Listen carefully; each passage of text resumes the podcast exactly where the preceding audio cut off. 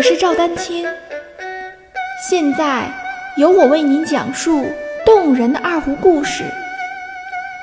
让我们一起进入《二胡故事之二胡名人堂》吧。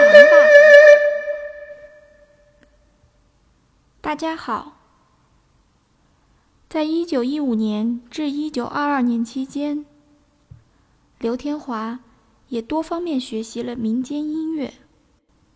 如向民间音乐家周少梅学习演奏二胡、琵琶，向琵琶演奏家沈兆洲学习全部瀛洲古调的演奏。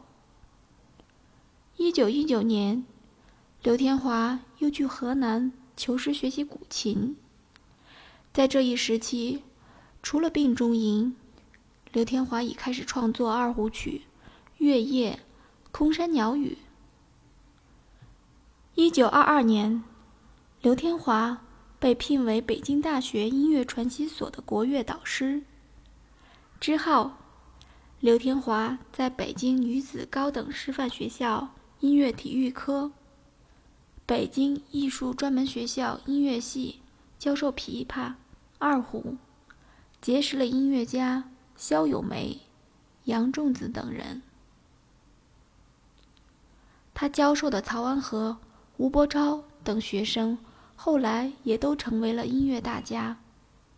在此期间，刘天华仍不断的向民间学习，同时还学习小提琴、钢琴、作曲理论等西洋音乐。我的学术著作《视障者二胡学习研究》已于二零一八年三月。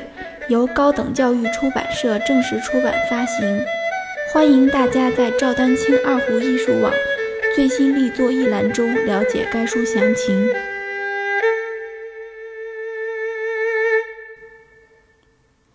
一九二三年，刘天华拜俄罗斯小提琴家托诺夫学习小提琴。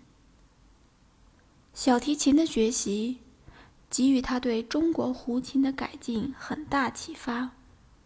他又对西方和声学进行更深层次的研习。一九二六年，除北大与女师外，刘天华又任教于艺专，并创作了二胡曲《苦闷之欧》。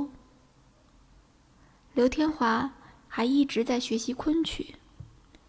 在家中组织了昆曲爱好者和北大女师的学生共同学习研究。他又学习了三弦拉戏和京剧，这些都对他的作曲有不小帮助。一九二七年，刘天华从北京燕京大学音乐系外籍教授学习理论作曲。发起成立了国乐改进社，编辑、出版十期音乐杂志，创作了悲歌等乐曲。刘天华是一位五四时期的爱国主义音乐家，他对于国乐改进的具体贡献，请听我继续讲述。欢迎继续关注我的节目《二胡名人堂》。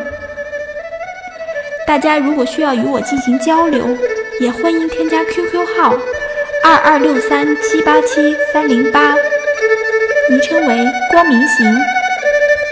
更多精彩内容，欢迎关注微信公众号“赵丹青二胡艺术”。